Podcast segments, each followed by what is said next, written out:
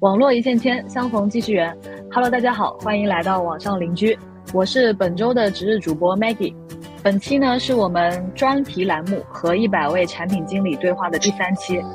那么转眼间呢，二零二三就已经过去了。到了二零二四年呢，那也相信很多产品同学也都蠢蠢欲动的想找工作。但是，一提到找工作啊，很多人也许会遇到一些问题。加上近两年的一个就业现状，我们听的最多的就是企业要降本增效嘛，就意味着求职市场是比较艰难的。如果说我们还有跳槽的想法，我们要怎么样开始做准备呢？那说到准备，第一步就是要完成简历的更新。那简历我们如果说感觉无从下手的话，又要怎么办呢？那第三个问题呢，我们会一起聊一聊。也许你已经开始尝试找工作投简历了。但是投递的公司呢，都是已读不回的状态，那又要怎么办呢？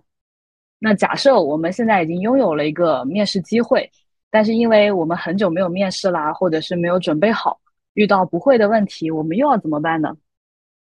那说了这么多怎么办啊？今天我们其实邀请到了一位有十年产品经验的产品经理，也是做过了很多年面试官的四月老师。我之前呢，其实也就是看了他公众号的分享。是关于如何写简历和面试经验的一篇文章，也是帮助我顺利的找到了现在这一份工作。所以呢，我们今天就有请四月老师来分享一下产品经理的求职话题。我们一起来聊一聊关于求职的一些注意事项，要怎么写简历，还有面试的一些技巧等等。那么接下来我们就欢迎四月老师。大家好，我是产品经理四月，我从事产品经理有十年左右的时间了。我也带过产品团队，我呢是从毕业就一直做产品经理，那么前面五六年的时间主要是在做 C 端产品，后来就一直在做 B 端，现在呢偶尔会在公众号上去分享一些产品方面的文章，也会帮产品经理做一些求职辅导。那今天也是我第一次通过播客的形式来跟大家交流，希望我分享呃一些求职方面的思考和体会。能对大家有所帮助。好的，那我们再次欢迎四月老师。那其实我看四月老师的公众号，其实里面关于求职还有面试之类的一些方呃一些方向的文章是挺多的。那我想问问四月老师，你当时是为什么想要去重点分享求职这方面的内容呢？这个是这样子，因为我刚刚也说，我从毕业就一直做产品经理到现在。那在从业这些年里面呢，我其实经历过面试，也是大大小小有几十次，至少应该有。那我之所以能从毕业就开始做产品经理，其实我觉得源于我就是对于呃这个找工作的一些方法，呃会刻意的去研究去学习。因为当时我们在找工作的时候呢，经常听到一个词叫面经，也就是面试的经验，也或者说白了就是说求职面试当中会不会有一些什么套路啊？潜规则啊，对吧？对啊，那当时就是因为去研究这个东西，我无意中就是看到了一本书，我记得当时还是在学校，就是我们大学那个校道上的一个摆摊点买了那本书，我不知道是盗版还是正版。那本书是一个是一位新东方的老师写的，叫《这些道理没有人告诉过你》。呃，它是一个比较初级普世的这种求职方面的一些经验的书。然后当时看完之后，我觉得就可能是打开了我的那种思路，所以我就。呃，开始去思考我要怎么去规划，我要找什么工作，所以呢，我才后来就是认定了我要去做产品经理，那么很有幸就一直一路就走下来。嗯，那在这个过程中，我就会发现，呃，当我去面试，我如果能知道这些技巧跟方法的话呢，我可以更好的把我这种实力展现出来。然后后来因为带团队嘛，那公公司搭建产品团队，也要招产品经理，就开始大量的面试人。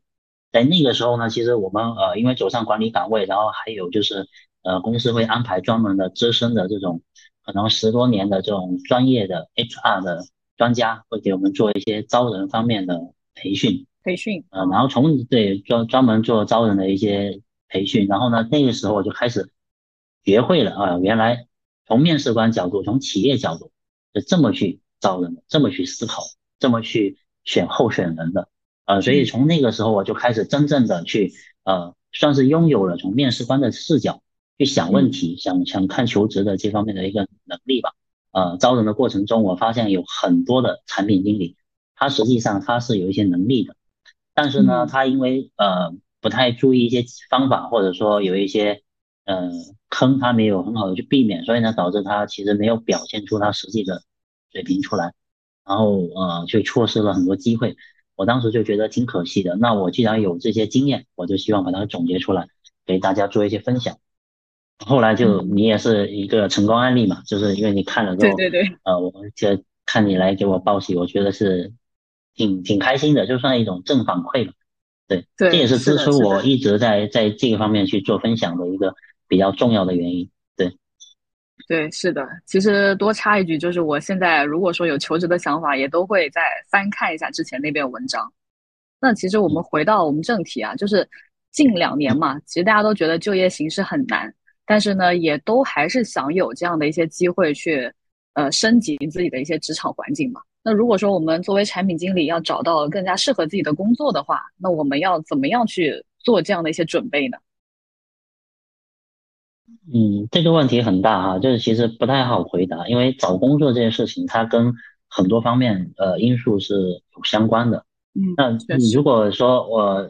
现在的环境这么难，对不对？然后我们如果想去找到一份比较合适的工作，我觉得呃还是要回到就是说底层的一些呃逻辑啊，我们回到一些底层的思路去思考，呃，比如说呃我们要更好的去提高自己的一个产品能力，因为你只有自身，这所谓说打铁还需自身硬嘛，就是你还要得自己有本事，然后呢你才能把自己卖出去。那一个是本事之后。那你想，我们在刚刚也说了，你在找工作当中，其实很重要的其实是把自己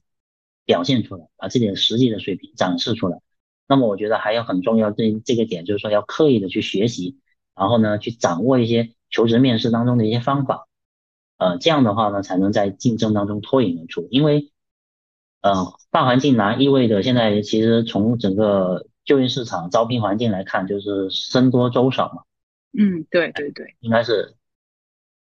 所以在这个情况下，你要想脱颖而出，就是刚才说的，一个是自身能力加你求职面试的一些方法能力。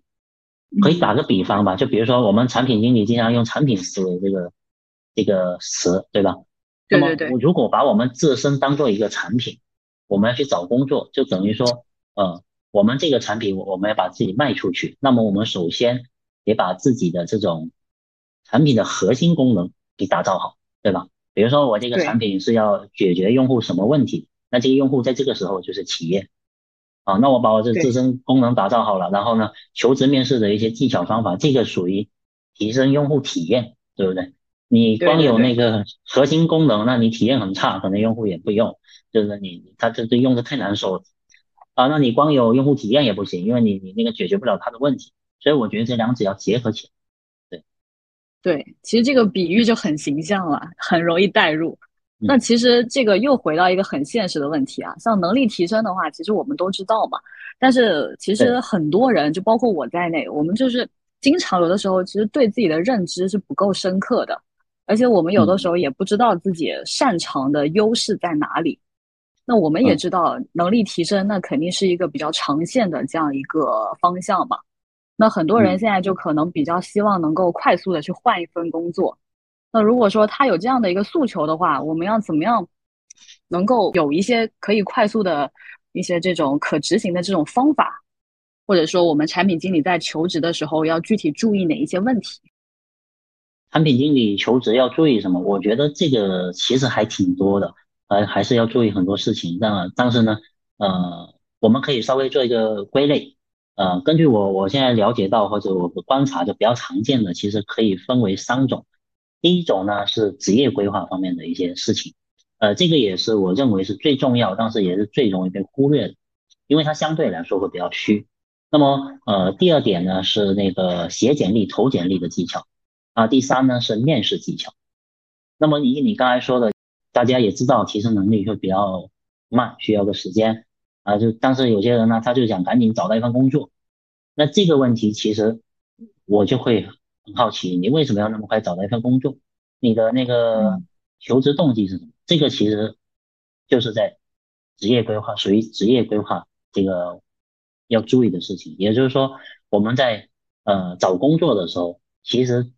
最最需要注意的第一个问题就是你要想清楚我为什么要跳槽，为什么要换工作，你为什么你是通过找工作你是想解决什么问题？对我觉得这个才是首当其冲要去想清楚。嗯，对，其实说到职业规划，就是我觉得可能对于我来说，我会认为职业规划是一种自我的认知嘛，还有自己对职业具体这份工作的一个定位嘛。那如果说我们要去规划自己的这个职业方向，我们需要从哪些方面来去拆分这些具体的信息呢？我们要怎么样有有去理自己这个思路？这个确实它是一个很深的学问，但是从产品经理或者从我个人的一个成长的一经历来看吧，我觉得其实把握好两个方面，基本上呢可以解决大部分。职业规划上面的问题，那第一个方面是什么呢？就是说，我们还是要去看自己的成长经历啊，然后去回顾我们自己啊一路走来是怎么成长成现在这个样子。它背后是有逻辑的，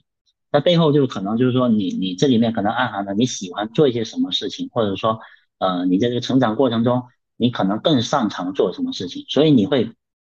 呃不管你是有意识还是无意识下呃下意识的去做一些选择跟行为的时候呢。就慢慢决定了你成为你现在这个样子，所以我一直跟一些产品经理分享，我就说做职业规划最重要的第一点，首先应该是回顾，检查好自身这过往是怎么去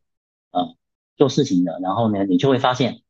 呃，也许你对某一些事情就比较喜欢的，比如说呃有些人他就擅长做喜欢做 C 端的产品，你让他去做 B 端的系统，他就很烦，他就沉不下心来去做，但他对。跟用户打交道的这种呃 C 端产品，或比如说做个 APP 啊，做个社交产品啊，他就他就很感兴趣啊。所以这个我觉得首先第一个是兴趣爱好。那么两还有就是说你要去看自己擅长什么，也就是说你在你的过往经历里面，你做哪些事情可能会更得心应手一些。也就是说呃这个问题可能别人做起来会觉得很吃力，就当时你你做起来你就很顺。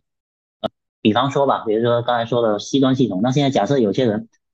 他在做内部系统，或者说做一些 B 端系统设计的时候，他就总能呃把一些逻辑给理顺，把一些逻辑给用流程图啊各种方面给它展示出来。而有些人他觉得这个东西就很难，但他对这种逻辑性的东西他就梳理起来就很很清晰。哎，这个也也就算是一种上场。所以结合你的兴兴趣爱好上场，从你的过往经历里面去挖这些东西出来之后啊，其实你可能就已经会有一些隐语，有一些。方向大概知道自己可能往哪方面，比如说往 C 端的，往 B 端的，对吧？还是 B 端里面的某一些领域，呃，就你大概就已经开始有一些更能适合做一些什么。里面我其实我可以分享一个那个例子，应该大家也可能听过，就乔布斯之前在那个大学的一个演讲，就乔布斯讲他过往的那个经历的话，他说有他有几个经历，比如说有一个他是去学书法。那当时他也不知道为什么想学书法，他就是喜欢，他就觉得这个东西吸引他。那等到他后来去做那个苹果电脑的系统的时候，啊，他就发现他这个学了这个，他喜欢这个字体，然后喜欢这个书法，然后呢用到了苹果电脑系统上面的设计，所以现在苹果电脑的那个字体就特别好看，就是因为他的这个点。所以他讲的意思就是说，我们可能过往都看起来是一些零散的点。但是，当我们站在今天的角度往回去看的话，它可能隐隐约约有一个逻辑，有一条线条。当你把它串起来，这可能就是我们以后的一个方向的一个指引。所以，我就刚才说的这个意思，职业规划，我觉得其实梳理自己是很重要的。呃，另外一个方法其实呃也很常用，就是说我们要有一个目标。什么叫目标呢？就比如说，呃，我们接下来一年。两年或者三年、五年，我们想哪个方向发展？就刚刚梳理完之后，你可以给自己一个短、中、短期的。我不建议太长期的，就是你你先考虑一下我中短期的，呃，我可以怎么去去尝试？因为我觉得这个职业规划它是一个动态过程。那你这里有个小目标，然后呢，呃，比如说我想在未来一年，我想成长为一个产品经理，呃，然后呢，我。未来三年，我想成长为一个产品经理团队的一个负责人，我想带那么三五个产品经理。那你有这个方向之后呢，你就可以开始去想，我要怎么去达到这个目标。对对，其实这个方向也是要根据公司的一些环境还有战略规划去决定、去去调整的。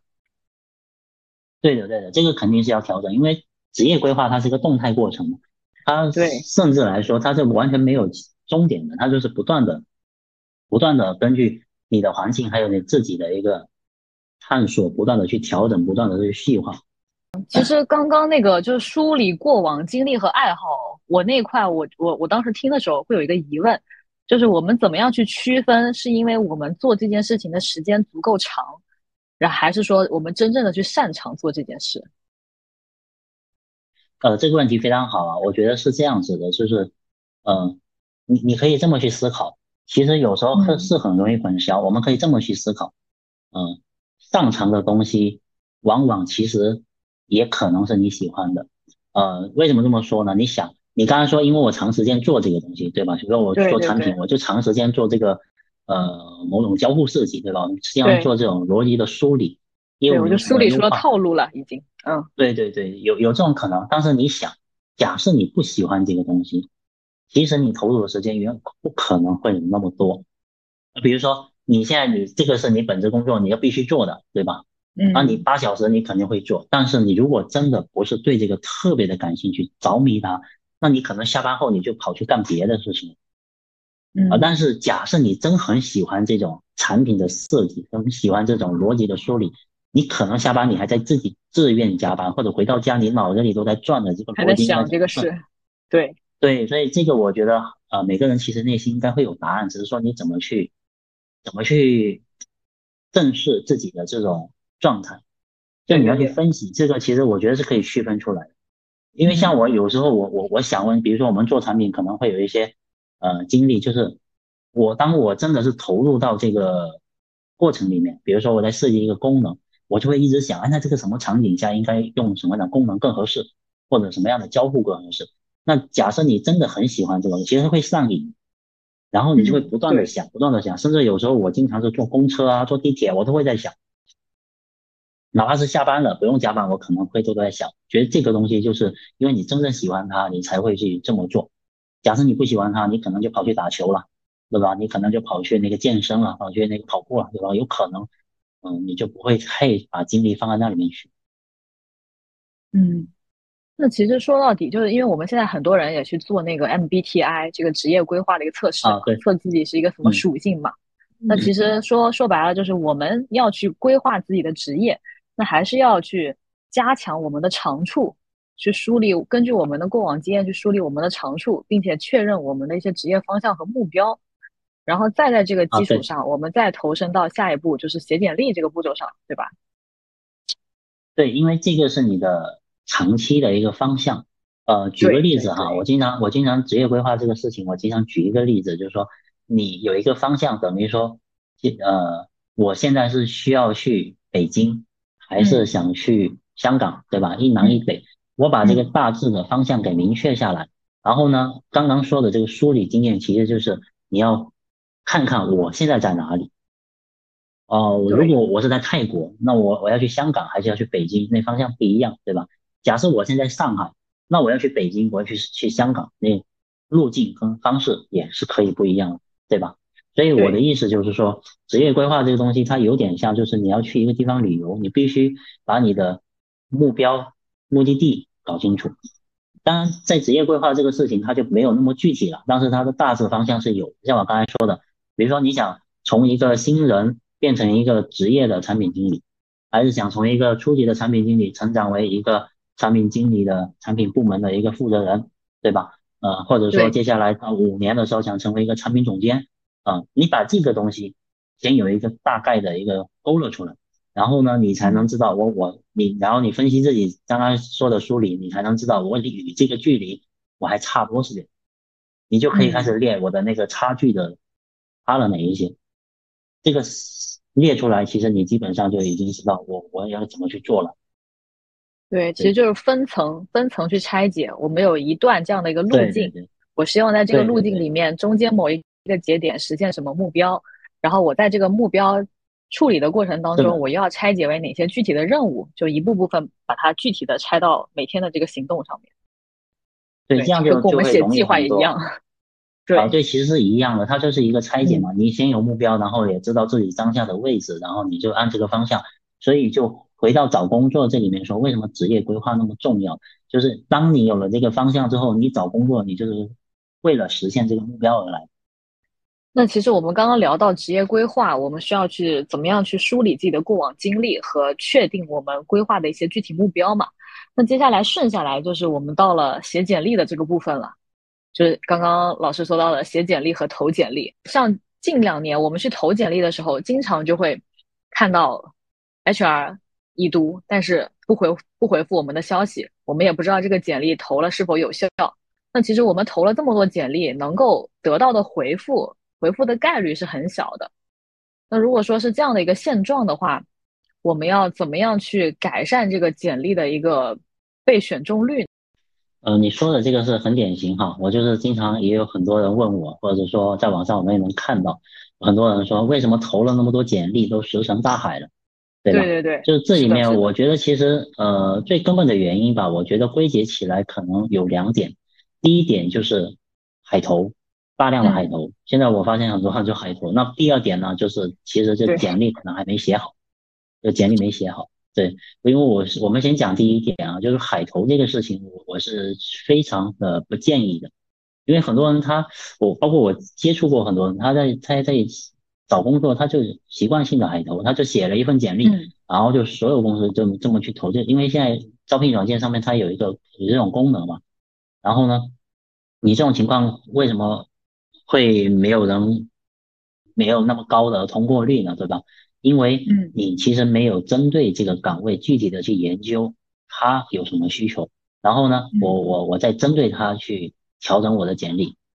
对，如果你这么去，我想问一下思月老师啊，你就是呃，一般比如说你在招聘这个候选人的时候，你是先让 HR 帮你筛一轮呢，还是说你自己会去平台上直接筛？肯定让 HR 筛呀。一般来说，招聘流程就是 HR 先给你。给你简历嘛，他先帮你筛一遍嘛。嗯，那会不会到你手上了之后，然后你再去选二次选简历的时候，你是通过，就是会不会也会一眼可以认出这个这个简历肯定就是海投的，不是专门为这家公司或者说为你这个岗位去写的，会不会有这种情况？呃，首先啊，这是不是海投其实还真不太好判断，但是呢，是不是专门为你写的，这个其实是好判断。哦，对对对，对因为因为实际情况我就发现，首先太多人海投，其次呢，专门为你写简，专为你这个岗位为你这个公司去写简历去投递的人还是比较少，在实际实际的那个工作里面，我们发现这还是比较少的。所以一旦这个人能针对你的岗位特征，或者说针对性的去呃做一些呃调整，让你这个简历看起来就很很像你这个。很符合你的岗位要求的，确实很少。嗯，呃，什么叫什么叫针对性的去去调整？我给你举个例子哈。之前我我那个得到的罗振宇老师，他他讲过一个，就是说他得到招过一个设计师，那个设计师就针对他那个岗位要求去设计的那个简历。啊，什么意思呢？我跟你讲，举个例子，比如说他这个简历就是用了得到的那个色系，啊，得到的色调色系，他就是那个橙色的，就是他简历他因为他设计师嘛。对，他是设计师的，所以他就用他那个，用他那个颜色去设计他的简历啊。其次的话，因为他是投得到的岗位嘛，那他就写啊，我在得到的那上面学分是多少啊？我在得到上面学了多少课程，对吧？然后学了多少设计相关的东西，他他就会，这就是针对性投其所好。对，就是因为你想进入到这家公司，所以你就按这个去写。其实我自己也有个例子，呃，我大学毕业的时候，当时找工作嘛。我刚刚也说，我们就看了那个书，然后就说啊，要针对性写简历。那当时是我怎么做呢？我有一个做法，就是我每投一家公司，我会把那个公司的 logo，还有它的那个就是它的它的那个色系把它找出来。然后呢，我的简历的不是有那个页眉页脚，然后我上面会贴的那公司的 logo，啊，用它的那种颜色，其实大概是这个也是差不多。然后他，我记得之前印象很深的，这个真的是个好方法。我当时印象非常深的就是我亲眼亲耳听到反馈，就我当时因为我们大学还没毕业嘛，去参加那个宣讲会，呃，然后当时那个公司还挺大，现在还有就是，呃，我当时去投，然后因为投给 HR 嘛，然后当时我看了那个负责人就拿了一批简历来看，翻翻翻翻到我那一张的时候停下来，因为我那个颜色跟别人不一样。对，然后他说啊，这个好，这个好，就是当时我就我就我就因为我坐在前面嘛，我就看到他那个笑容，呃，确实我觉得这个是很容易吸引到人。所以我们回到那个问题，就是说你如果海投的话，你最大的问题就是你这个简历啊，它就跟别人差不多，你很难脱颖而出。对，对对对，是的。那大家现在模板都是从公开的网站上下的，都差不多。对你说到这个模板，现在大家写简历第一步肯定就是想我先找个模板，找模板。对对，然后就按模板的套。当当你这样的话，就是千篇一律嘛。对对对，是的。刚刚那个 logo 真的是个好方法，我感觉好像近两年、近几年都没有想到过要要这么操作。嗯，下次可以用上。呃，logo 有时候还比较那个太明显，那你可以你觉得太那个太显眼了，对吧？你还可以用那种，他用那种色系，就是用他他的那种色，你去跟他的那个企业的那个呃风格差不多，他他看起来他就会人他是挑相似性的，他看起来他就很舒服。是的，是的，学到了，学到了。嗯，那刚刚还有一点，我们刚刚说到海投，对，还有一点其实就是我们最常遇到的一个问题，就是我们不知道怎么写简历嘛，会觉得没有写好嘛。那坐在面试官的这个视角上，呃，怎么样会认为这个简历是会被你直接筛掉的呢？会觉得这边不是不是一个合格的简历呢？呃，这个很好啊，我觉得这是肯定。首先第一个就是说，呃，我们会筛哪些简历啊？第一个，我觉得是那种，呃，有硬伤的简历。什么叫有硬伤啊？就是说这份简历一拿到你手上，第一个，嗯，它就没啥内容，它就很简单啊，基本信息投，呃，然后呢就是，呃，叫什么对吧？手机号码，然后呢简单的列了工作经历，然后呢也简单的列了项目，然后呢就就就很简单的大概的一个概括，然后没有没有一些具体的内容讲他做的怎么样。对吧？也也没有具体讲他他负责的一些是是什么事情，可能就列一些很粗概的，就像个目录一样。这种简历，首先第一个肯定是 pass 掉的。这种其实还真是有的，因为我见过还不少。还有还有一种呢，你刚才说呃筛选掉，还有一种呢，就是说呃他的频繁跳槽，就是你看他的工作经历，可能说对都是很短，可能说都不到一年，有的就几个月，然后呢频繁的跳槽。对吧？然后这种呢，基本上就直接可能在那个 HR 那边可能就 pass 掉了。比如说四月老师，你在做这个简历筛选的时候，如果说给你三给你三眼的一个这个机会，你第一眼会看什么？第二眼会看什么？第三眼看什么？呃，首先第一眼我会看一下他的那个个人的那个简介，因为简历上呢，一般来说哈，一般来说是是会有一个个人的优势或者简介这样的一个板块。我会看一下他是怎么概括他自己，对，一般来说写得好呢，可能会被吸引到。那么第二眼的话，我会看他的公司，我有呃会看他的公司。其实有时候第一眼是公司，有时候是那个人简介。为什么呢？因为他公个人简介写得好，你就会被你吸，你就被吸引到。我是希望去第一眼看，但有时候他写的不好，然后就看一下那个公司简公司经历。那么公司的经经历里面呢，其实我们当然可能就是看他。以前在什么公司待过，对吧？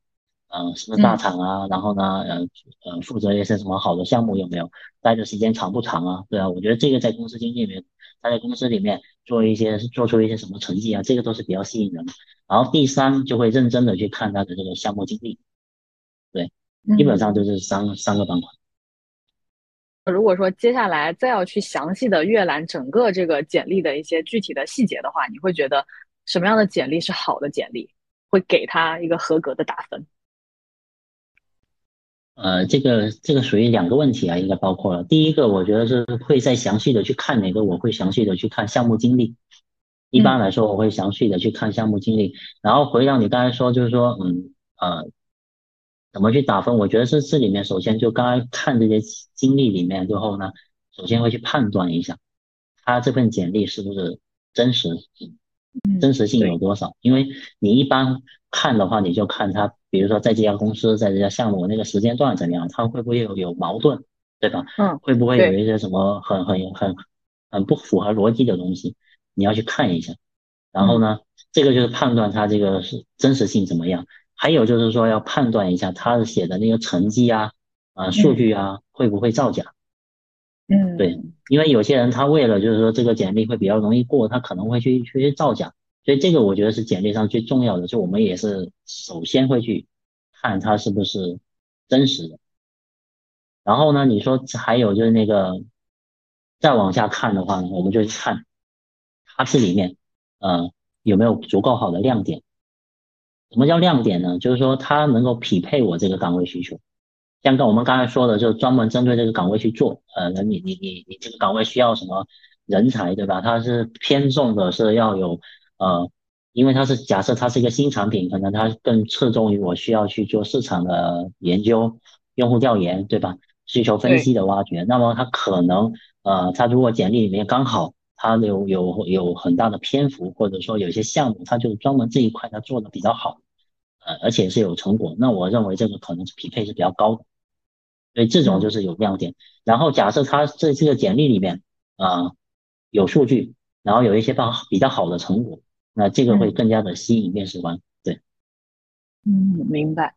那我们刚刚其实是站在偏向于面试官的这样一个视角去了解了一下，我们希望看到怎样的一个简历嘛？那回到我们面试者的这样一个身份，因为其实我们在去求职的时候写简历，其实对我们来说是一件很头大的事情。就我们有的时候我们知道简历要写这些内容。但是这些内容我们要怎么排序？然后哪些内容我们是要着重去写的？就这些结构我们其实不是很清晰。如果说思源老师作为面试官的话，有有没有对于具体写简历的这样一些建议？呃，你你是指那个内容结构方面是吗？对对对，是的。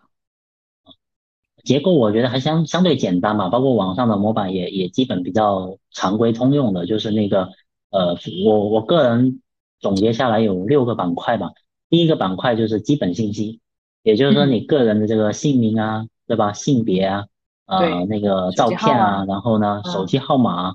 对，还有就是你求职的岗位啊，对吧？这些东西，对，啊，还有邮箱啊，基本上就是这东西，不用说特别的具体。有些人就连你住哪里啊，或者说还有那个籍贯啊什么他，老老家是哪里全写了。我觉得其实没必要，就是这个简明扼要的。把这东西我多问一点，就是对 于比如说已婚未婚这种会关注吗？尤其是女生会关注，男生不关注。就是如果你像你这种女生，如果去去投简历，因为这个在互联网基本上是一个呃潜规则吧，或者我觉得这是一个就是呃大家大家都都懂嘛，就是怕那个刚刚刚进来没几个月就生小孩嘛，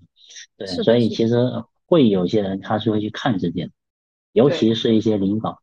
对对，其实对于我们有的时候也会有这样的担忧，所以很多人现在就干脆破罐子破摔，说我不结婚不生孩子，也不打算结婚，也不打算生孩子。所以所以现在反过来，有些人我我以前看过有些简历，他就写已婚已二胎，哦对对对，是的，这个就是很有杀伤力，直接就就就可以考虑了，因为他就没有什么后后顾之忧了嘛，你对他来说，对，是的。好的，继续。嗯，那第第二点的话，我觉得就刚才我提到那个个人简介，或者说有些人他写成个人优势都可以。呃，这块呢，其实就是有点像一个简要的自我介绍，就是你把你的个人的核心亮点、优点，还有你的擅长、你的兴趣爱好什么，简单的先留个概况，让别人就知道你是一个什么样的人。你比如说你在某某行业有有有多少年的经验，你做产品经理多少年啊？然后你做的都是什么业务行业的？比如说你做的就是电商型的，对吧？做了五年，做了六年，还是说做 SaaS 型的系统，对吧？你要把这个经验告诉人家。嗯，就是这部分，其实我这两年会有一个感触，就是这块做其实算是作为我们的个人简介和亮点嘛。那有一些那种关键词和关键数据，如果我们去加粗的话，因为刚刚你也说，你第一眼会更去看他的那个个人简介写的好不好嘛？如果说我们把这部分文字给加粗，数据给加粗，是不是更容易吸引面试官的注意呢？可以快速定位到这些关键信息。哦，对，这个肯定的。所以我一般个人简介或者叫个人优势，我会放在就是基本信息下来就第一趴就是放这个。呃，这个算是简历的核心呃主要内容的第一趴吧，因为基本信息它其实等于说就我写信一样，就是它是一个抬头而已嘛。但是个人简介它是非常重要的。我给你举个例子，我为什么我会先看个人简介，然后再看工作经历呢？因为我们招人的时候，大多数公司招人，除非他是有大厂癖好的，就是一定要大厂大，那还有那个什么八五二幺幺的这种，对这种这种学历要求，一般来说，可能公司更看重的是说你在我这个行业有多少的积累。那假设我现在是做一个知识付费平台的一个 SaaS 系统，对吧？那你上面刚好写了，我有五年的呃知识付费啊行业，然后呢 SaaS 系统的经验，对吧？在这方面做过一个什么样的平台，然后呢有一些什么样的亮点数据你摆上来，那这个时候可能一下子就被你吸引到了啊，然后再来看他可能是在哪一些公司做出这个效果，做出这个经验来的，那一般是这个逻辑，对，那也算是一种引导了。其实就是一个引导，就是你的个人简介，其实就是按照那个岗位的呃要求，有意识的去编排的。对对对对，而且这样真正去开始面试的时候，也会更加有逻辑，也可以引导面试官去提相关的一些问题。是的，是的，对，确实。那我们刚刚说到基本信息还有个人简介嘛，那除了这两部分之外的话，接下来是哪一些呢？呃，第三个的话，我觉得是工作经历。因为呢，我们得看一下这个人他是在哪些公司待过的，然后做的怎么样。所以工作经历一般来说就是按那个时间顺序写，你在每一家公司都分别做呃负责那个什么样的岗位，也就是说你做的什么样的职位，呃，然后呢，你的在职时间段是从什么时间到什么时间，啊，另外主体内容就是写那个你在这家公司可能负责过什么样的产品，做的怎么样，就是嗯。在这里面把它勾勒出来，人家才能知道你在这家公司也做了什么问，做了什么事情，做的怎么样，然后有什么贡献。嗯，那我们这一部分就一定要严格的按时间线去写吗？还是说，比如说，我觉得我某一段工作，我觉得是比较亮点的，我可以把它调到前面一点的位置？这会不会比较有有什么严格的要求？其实没有，其实没有。但是你如果一般来说按照时间顺序是比较好理解的嘛。就是你的工作一般来说，你就从毕业然后到现在这一份嘛，但是有个顺序，一般来说大家默认是从那个时间的从从现在最新的对，然后倒序的去写，这样就会比较好理解。那像你刚才那种说法呢，我觉得有一种情况你可以打乱它，什么情况呢？就是匹配度高的，比如说你现在就是作为一个对吧，作为一个。呃，在线教育人来说这种这种培训的，对吧？那你刚好你的工作经历里面，比如说你最近这一家不是，但是你上一家是，而且你做的还不错啊，那你可以把上一家排上来，然后后面的就往下移，我觉得也是可以的，不是不是说一定不行，对，但重点还是说你这个目的是什么，你要想清楚。我我确实匹配度就很高，我就把它放上去。嗯，对，这个确实是。其实整个简历的部分也就还剩应该是我们的教育背景，还有我们的一些个人作品，还有一些这个个人特长这些模块了吧？那如果说是这些内容的话，有哪一些是必须要往上写的内容吗？还有哪些是可以斟酌写不写的？对，刚刚讲了，其实简历上面有大概有六个核心板块嘛，刚才讲了三个，就叫工作经历，然后呢，其实第四个很重要的就是项目经理。项目经历里面呢，我我我感觉得就是说，项目经理你刚才提到工作经历能不能那个不按时间顺序，恰好就在项目经理里，这就可以不按时间顺序，因为项目经理就是写你在这最亮点跟这个岗位最最那个匹配的那些，对对对，把它放到前面来，因为你的项目就呃，你如果按我们产品经理来说，就可能就是一个一个的产品嘛，对吧？因为项目可能会有很多，那产品可能相对来说它的那个颗粒度会大一点。然后项目经理写什么呢？也也一样，就是说你的项目名称是什么，然后呢，你当时负责的那个职位是什么，然后一样是有时间段，还有就是接下来就是你要描述描述你这个项目是做什么的。这首首先有第一趴就是说那个项目简介，你得告诉别人你这个项目是做啥，嗯，你告诉别人这个项目是做什么的，因为我我我面试过很多人，然后看很多简历，我看的都懵了，知道吗？这是为什么呢？他他在那里个人简介或者个人优势是那里说，我具有同同理心，能够很好的站在用户的角度去理解问题。但是我看他写项目经历的时候，我完全看不懂他的项目在讲啥，或者说他做啥，那你说，嗯，他有同理心吗？就是自相矛盾嘛。所以我觉得在项目经理里面最好的一个点就是说，你先用一句话把这个项目或者这个产品给描述清楚，因为假设这个业务或者说这个领域它大家不是非常一致的话，其实别人理解起来还是有点困难。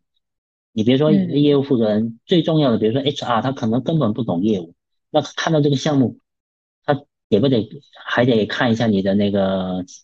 简介，才能知道你做的是一个啥项目，对吧？这个我觉得最重要的是 HR 方面，它是可以帮助他快速的去，呃，知道这个是做什么。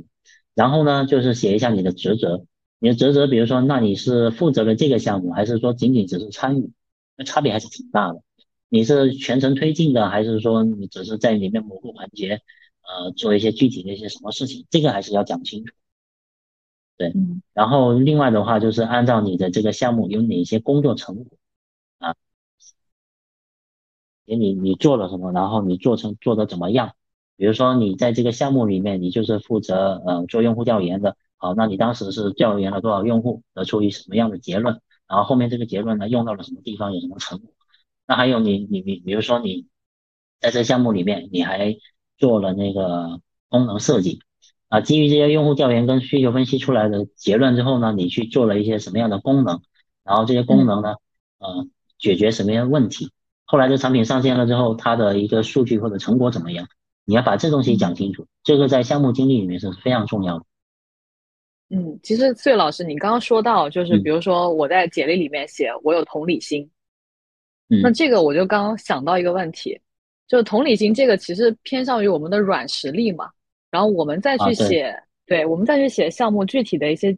呃经历或者说成果的时候，它其实更偏向于我们具体执行层面的一些内容了嘛。这个我就有点疑问，就是我们要怎么样在简历里面既能体现我的软实力，又能在我们具体的这个工作经验经历里面把这个。具体执行的这个内容跟这个软实力匹配上呢？因为我感觉软实力这个写在简历里面就是很虚，而且没有办法去求证的一个东西。呃，所以你不用写我有同理心，你只要在简历看，你只要简历能让用让你的用户，也就是说面试官或者 HR 一眼看到亮点，而且呢看起来比较容易懂，其实你就是有同理心。换句话说，呃，软实力这个东西不是靠你讲出来的，是靠你做出来。对我刚才举那个例子，就是说很多人他的简历就看起来就不容易懂，他就写的要么排版很乱，要么就没重点，要么就没数据，他就根本不会站在用户他的面试官或者说那种 HR 的视角去想，我这个简历怎么写的让别人更易懂，更容易让人抓住关抓住那个要点。那你你说如果你能做到，是不是你就具备了那个比较好的一个同理心？因为你要想，我们在面试官或者 HR 在选筛选简历的时候，实际上时间是非常短。呃，据说有些大厂可能那个更快，因为他的那个简历非常多，所以呢，可能有时候快的话，一份简历也就那么一分钟，估计可能有时候都不到。所以呢，你你想这么短时间内，你你在讲，要么就很简单没内容，要么就啰里啰嗦写了很多。那么这种情况下，人家怎么会抓到这个亮点，抓到你的你的那个？优势怎么去体现出来呢？嗯，是的，所以我觉得就是你刚才那个问题，我觉得特特别好，就是说其实这种软实力，当然，除非你很强，你可以写一下，但是你写出来之后，你要有例子去证明。比如说，呃，我有比较好的同理心，那你后面要附一个例子，附一个案例，你附一个简单的案例，证明自己为什么有这种同理心。然后呢，剩下的其实全靠你的做出来，全靠你的简历啊，你的面试当中你怎么去体现出来。对对对对，是的。呃，还有一个还有一个板块是必须的，就是教育背景，一般来说是一定要写的，就是说你要写一下你是，比如说你是大专的、本科的还是研究生、博士，对吧？呃，然后你学什么专业，这个还是比较看重的。呃，其实产品经理其实虽然没有特别对口的，但是一般来说会看重这个计算机的，对吧？计算机相关的可能会比较有优势，因为他学的这种理科啊、计算机的跟产品，我们有时候会跟技术打交道。这块也是很重要的。如果你学这一块的话呢，还是比较有用。但是对于社招的人来说呢，其实你就没必要写你学了什么专业的具体的课程，这个就没必要了。你就写一下你的学校跟跟那个专业名称就好了。嗯，那还有一部分，其实也是我们比较纠结的。像我们的岗位的话，可能我们可能会愿意去放一些，比如说我们之前画过的原型啊，或者说那种设计师岗位，他们会想去画一些自己的一些这个作品合集啊。那如果说要再去做一部分的这个内容的叠加的话，这个作品集有没有必要放进去呢？呃，问题其实确实很多人问啊，有一些人问我，就说，呃，这个简历上面要不要放作品？我我觉得是这样子，就是说，只要你这个作品是精心准备的，就是用心去准备的，或者说这个作品不只哪怕只是你过往的一个。产品的一个演示，或者说一个案例放在那里，只要它相对是匹配的，我觉得肯定是有好过没有。就是说，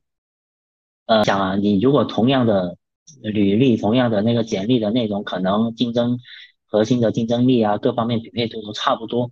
这个时候你有你的一个个人作品，而且这个个人作品可能还不差，就有有一些能体现你的一些个人能力的方面。那么这个时候呢，我觉得它放在上面是比较合适的。那这里肯定会有些人说，那那个人作品要放啥？我觉得首先就是说最简单的，其实你可以放你过往做的那些产品的一些演示，比如说你放一个二维码，然后人家一扫，对，你可以看到那个那个产品的那个 demo，放个二维码一扫，然后你可以看到那个产品的 demo，或者说你做的是一个网站，对吧？有没有演示版的？你可以放一个。或者说你原来做过一些你刚才说的那种原型，你可以放一个在线链接，这样的话就可以精简的那个简历的幅度，然后呢偏精简你的简历的篇幅，又可以去展示给面试官快速的看到。对，嗯，那这个我也有一个问题，就是有的时候我们我们比如说大家已经出来混了很多年了嘛，就可能都五年以上的产品了，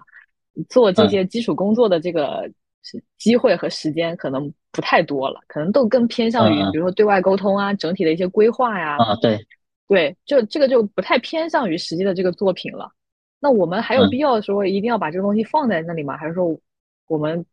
更能去，就是还是更愿意在那个沟通的过程当中去体现一下自己对于公司整体的这个战略上的一些认识啊，或者说市场上的一些认知啊？就这块是不是会根据年限不同可以去调整的？是会年限不同会调整，但是你刚才这个问题很有代表性哈，做了五六年以上，可能你也就不画原型了，可能你也很很少做这东西，是的，还是可以做作品集，就看你的作品集用什么内容，因为五年以上，比如说，那你你刚才说的一些沟通啊、战略啊，对吧？公司的产品架构，那你是不是可以附上你对某一些产品类型的一些产品架构的一些理解，画一些详细对。画一些这样的图，包括比如说你，我举个例子，现在那个 AI 大模型很火嘛，对吧？那假设你去找这方面的工作，然后那你不一定有这样的经验，但是你在作品集里面，你可以去拆解一些呃 AI 上面的 AIGC 的一些应用的产品，然后也可以去研究一些大模型这边的一些对比，对吧？我觉得这个取决于你用什么样的思路去做什么样的这种作品集。嗯，对，像假设你做一个。你要去应聘一个大型的一个平台，那你能不能假设你是五年以后，你你五年以上的经验，你能不能去把这个这种它的那个平台的架构或者它的里面的一些功能流程，你去把它画出来，嗯，把它的关系给画出来，甚至你画出你你的理解，然后你还能不能画出优化的版本啊？你你把这个东西做出来，我觉得也是一个很好的一个作品，对，也是一个锦上添花的操作。对，因为这个是展示你的核心实力的。就当你能把这个架构图画出来，其实你是完全不一样的。你你你总比好过你去说我我的架构能力很强，我的抽象能力很强。但是你这么说，还不如你摆一张图上去。是的，起码还会有实际的证据来依托。嗯，明白。对，然后你有了这张图，他可能还会跟你讨论。有时候这种图真真你能把你的东西做出来是很吸睛的，就是他一看他可能就被那个吸引住了，他就有有兴趣约你来聊一聊。尤其是在简历上，当然你在作品集里面，你不可能把这个图切上去，你可以放个链接，然后跳到某些文章或者什么样的。我觉得，或者你你发的时候，你另附一个文档啊，这样会比较合适。对，对，就是可以有，但未必看。但是我们有的话，也是可以直接就提供出来的。啊，对对对，这这个是比较重要的。对，对，好，那我们其实刚刚也从。呃，面试官的视角，还有就是投递者的视角，都分别说了一下我们简历应该怎么样写，然后怎么样才判断出这是一份好简历。那接下来，其实就到我们具体要投简历的阶段了嘛。那我们其实投递的话，也会要注重很多方法技巧，比如说跟这个公司是不是匹配啊，或者是我们要以怎样的一个这个简历的一种样板去投放到这家公司，才能被更容易的选中，提供到面试机会啊。那我想问一下四月老师，就是在投递简历的过程当中，有没有哪些关键技巧是我们需要去重点掌握的呢？投简历这个其实还比较简单，但是要注意一下。呃，那种投递方式的优先级，我觉得这注意一下这个就可以了。因为刚刚我们说了，投简历很容易海投，这个首先是强烈不建议，就不要这么去做，强烈建议不要去海投。然后呢，啊，你如果在投简历的时候，刚才说针对性的去写嘛，针对性写完之后呢，针对性写完之后怎么投呢？一般来说哈，一般来说公司的官网它不是会有那个。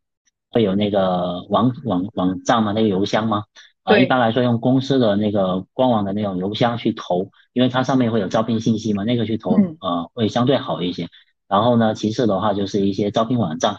那招聘网站现在应该大家都比较熟了，比如说 Boss 直聘啊，对吧？拉钩啊，这个可能在互联网方面就比较那个，就是用的人比较多。老牌的话，可能就是这种智联招聘啊、五幺前程啊这些东西。这里面其实还有一个，其实还有一个小技巧吧，或者说应该一个一个潜规则，是我后来才知道的。就是说，你去投，尤其是大厂，你去投大厂的官网的那个招聘，它不是会有一个招聘，有一些那些招聘系统嘛，在官网的，它它它会有它那个求职信息，你去他那里直接投，可能比去 Boss 的要响应的效率要更高。啊，就是因为因为什么呢？因为我我之前就听有一些人分享过，他们就跟大厂的 HR 聊，因为他们的招人啊什么，他其实是会有考核的，就比如说你要多少简历，你要就招多少人之类的，他会有一个考核。那么官网它是直接能考核得到的，就它会有有数据的，所以你自己去官网去那边投，他可能会更加的去看，更容易去看，主动先去看那个，对，对，就直接走到他们内网了嘛，嗯，对对对。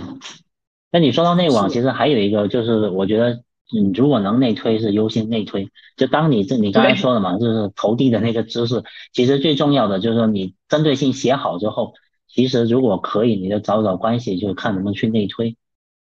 对对，其实我们近几年的这个求职方式，慢慢的会把内推这个作为首要的一个选择，因为确实也是机会比较少嘛，大家都想多掌握一些信息。啊，对的，是的。呃，因为内推这个事情，大家如果都工作过，应该知道，互联网公司内推，它对于推荐人，它是有，它是有有奖金的，有奖励，少到几，对对，但少到少少到几千多到上万都都可能有，就看你推什么岗位的，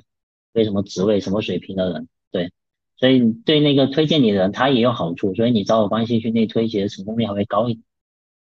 嗯，是的。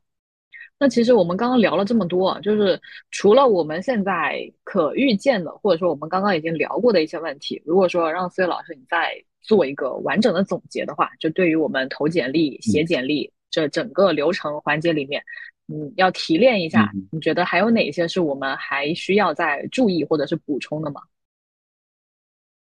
我觉得可以简单总结一下，就是说，呃，首先第一个就大家投简历现在很容易投了之后没回复嘛。我觉得最重要的就是，首先你不要去海投，然后呢，你针对性的去写简历。针对性写简历就是说，你要看清楚这个岗位的要求是什么，然后跟我的过往工作经历、我的能力擅长是不是匹配的。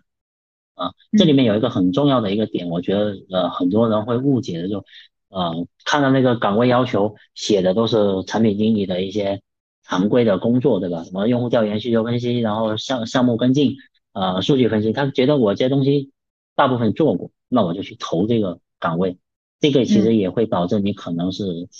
就是匹配度会比较少。你要看的是什么呀？这个岗位里面侧重讲的那些能力，你是不是有足够的优势？你的比如说他他讲的就是一个内优化内部管理流程或者提高工作效率的一个内部系统啊，那你是不是做过类似的一些产品？你在这方面有没有一些比较好的一些经验，或者说一些能力，你可以去展现出来，有些案例可以去拿出来。如果是这样的话，会更加的匹配。对，不能说看到里面好像我都做过，我就去投，那那这个其实是匹配度是比较低的。呃，然后另外的话，就刚才讲到那个怎么去写简历了。写简历刚才讲就是你要研究好这个岗位信息之后，你针对性的去写。针对性写，刚才就是说，就那个简历上可能会有一些什么基本的内容，就包括那个六大部分，什么基本信息啊、个人简介啊、工作经历、项目经历、教教育背景。然后呢，呃，如果你有个人作品或者个人作品集，最好就是打磨一下，呃，也放放上去给给那个面试官给那个用人单位去看，我觉得也是挺不错的。最后一点的话，就是说这个简历你一定要保证你的真实性，就不要去虚虚构这个经历，也不要去夸大你的成绩啊，不要去编一些数据。对，嗯，对。那我们刚刚其实有说到我们要怎么写简历、投简历，那我们最后就来聊一下面试吧。那四月老师，你觉得在面试的过程当中有哪一些技巧是我们可用的呢？呃，我觉得大家其实都挺关注技巧啊，包括我我我刚开始也是看了很多面经，觉得啊，好像面试都有很多套路。后来我就发现啊，网上这种套路的是是非常多，而且五花八门，各说各的，各有各的说法。然后我我我我遇到很多产品经理或者有朋友跟我聊的时候，他就发现，呃，怕我知道这些东西，或者我把那个面试题目都背了。但是我遇到一场面试，我还是会紧张，还是不太会回答问题。我觉得大家把那个重点给放错了，大家把重点的关注在那个面试题的答案上面去。呃，这个其实是典型的，我们因为我们教育就是应试教育嘛，是典型的应试教育的那个思维嘛。就假如比如说，我现在给候选人提了一个问题，他之所以紧张，是因为呃会觉得，哎，我我必须要知识库。我我必须回答到你那个点上，然后我要我到这个，我要完全的符合这个答案，我才能通过。就大家会有这种标准答案的那种思维，所以他就紧张，因为那标准答案哪有那么容易套上？但实际上做产品经理是没有标准答案，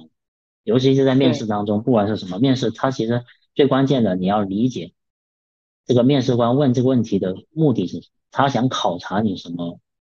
能力或者说想考察什么，他是想判断你这个做的事情的真实性怎么样呢？还是想考察一下你你做的怎么样？你做出什么成果？你在哪一方面能力是呃是强还是弱，对吧？有多多大的优势优势？这些东西其实是你要去在这个短短的对话当中你要去判断，甚至可能你要去锁定，然后你要有意识的去呃去去引导跟回答。当你的思路从我要去背一个标准答案。到我这个过程，其实在有点像在跟他玩一场博弈，就在那里跟他推推敲，就是一个像下棋一样。呃，我呢，我看他下这个棋，然后我就猜他是有什么目的，他是不是就有有有另外的那个暗招或者什么？你然后在这个时候你要去分析他，然后你再去就是见招拆招嘛。当你你的思路是这样的话，其实反倒不会太紧张。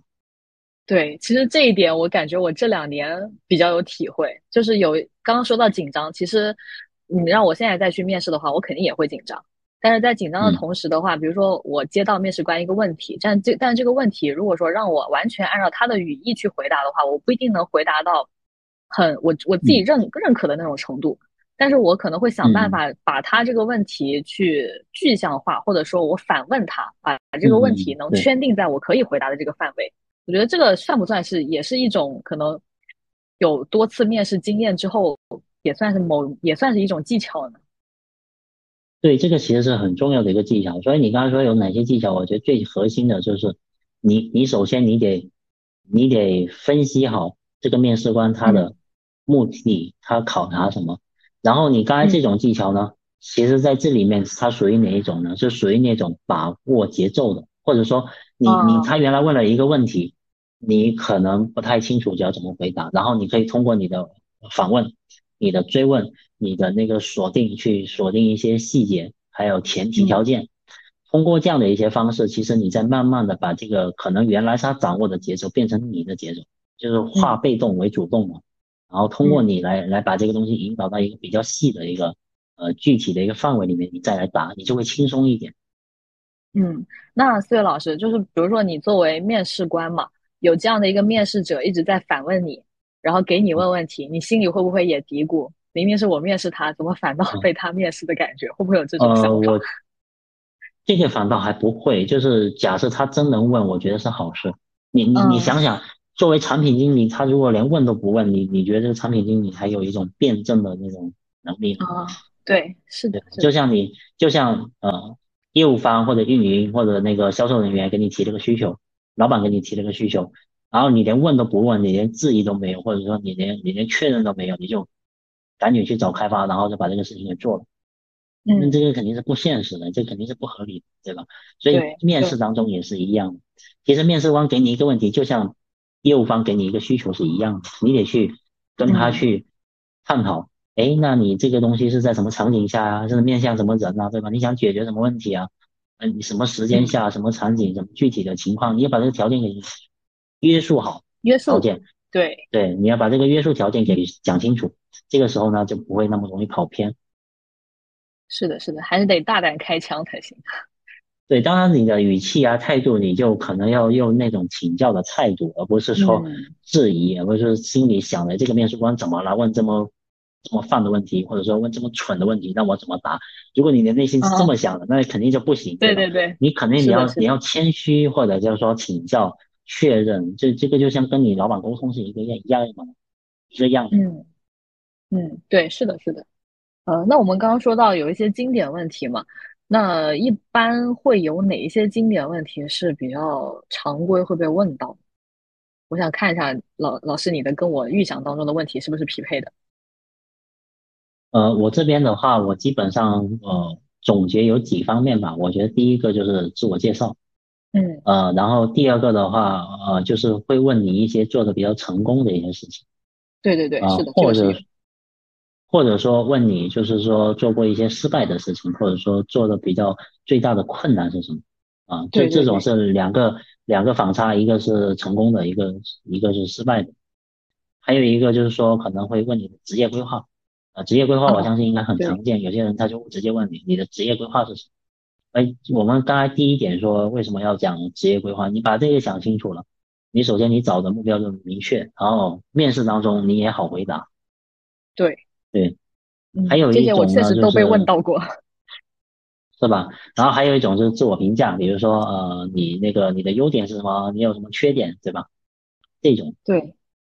那这种是经典比较常规的面试问题。那剩下在产品经理这一块的面试，其实还有一些比较专业的问题，就是他会结合他的业务，或者说用现在呃网上的一些流行的产品去设计一些问题来问你。那其实我们今天聊了这么多，呃，我们最终总结一下，就是我们还是得对自己的职业规划要有足够的这个清晰，多给多向自己去提问题，明确我们的求职动机和我们真正要去，呃，明确我们的这个这个规划的目标是什么。然后接下来就是我们如何去写简历、投简历，还有包括我们具体要怎样的怎样去进行面试的这样一个技巧。那这些，呃，那最后的话。我们也想请四月老师最后再整体去做一个总结吧。就是如果说我们还是想要找到适合自己的这样一份工作的话，我们还有哪些这个建议是可以给到我们做一个补充的呢？呃，我觉得建议的话，最后呃讲三点建议吧。我觉得最重要的一点建议是什么？就刚才其实提了，就呃千万不要把工找工作当成一个目的，因为我个人呃这些年一路走过来，我觉得。每一份工作，实际上你都是在为下一份工作做准备的，所以你想找一份，对，你想找一份满意的工作、合适的工作，实际上是注重是在你平常怎么去积累，呃，你积累到了，然后呢，你去找下一份工作，它其实就像我们在爬台阶一样，一个一个的台阶，你是不断的往上爬，你这样才能一直上去。当你呃，没有这样的一个思路准备的时候，有可能你爬的不是台阶，你可能走的是下坡路，你自己不知道。对，这个是第一点。那只要你能做到这样呢，我觉得就是我们就可以变成另外一种思路。其实就有一网上有一个很流行的一句话，就是我们实际上是在为我们的简历打工。就你这个时候你就不是在为老板打工了，你每到一家公司，实际上是在为你丰富你的简历、丰富你的经验去打工。这样的话呢？你才能去克服掉工作当中的一些不满或者一些困难。啊，那么第二点建议的话，自驱力一些。啊，对对对，这样你就才能获获得这种内驱力。然后去更加的去去成长，不然的话呢，你全部的目标都是别人给你。那么第二点建议，我觉得就是说，我们今天讲了很多，我觉得就只有你的自身的能力跟这个应配的岗位的要求能够匹配得上的，讲的这些技巧啊方法啊，它才能够锦上添花。对，不然的话，你太多技巧，其实可能会弄巧成拙。然后第三点的话，我觉得这些面试技巧啊，呃，一定要注意，它只是帮帮你正常发挥，它不是帮你超常发挥。比如说你有什么样的能力，它只是帮你去呃正常的发挥出来，表现出来，让面试官可以更看到更更好的你，或者说看到你比较呃呃完整的那一面，比较优秀的那一面。而不是说你本来就是只有七十分，通过这个面试技巧你要变成九十分，这个是很难的。对我我的建议就是这些。对，是的。好的，那我们今天也感谢四月老师的分享。其实对于求职面试，它也算是一个比较庞杂的一个话题，就能延伸出很多分支的一些话题去进行讨论啊，深入的讨论。那这里呢，我们也是希望能够。呃，跟我们的听众朋友呢有这样的一些互动，比如说大家在听完这期节目，觉得有哪些问题是觉得还没有了解透彻，还希望我们能够继续再进行探讨的，也可以在评论区把这些问题给列出来。那同时这边呢，我也给思月老师打一个小广告啊，就是因为之前我本来也是看了思月老师的那篇文章，呃，对我的一个求职和找工作其实是有很大的一个助推作用的嘛。那加上后面我也是知道，所以老师有承接呃一些这个面试的一个求职咨询的这样一个业务。如果说大家今年有这样的一些想法，但是对于自己整体的一个这个求职的体系还不是梳理的很完善的话，那也可以在评论区给我们进行留言。那我们也会把思月老师的公众号啊，还有思月老师的微信号啊，在评论区发送给大家。那我们今天的节目呢，就到这里了。那也感谢大家的收听，我们下期再见，拜拜，拜拜。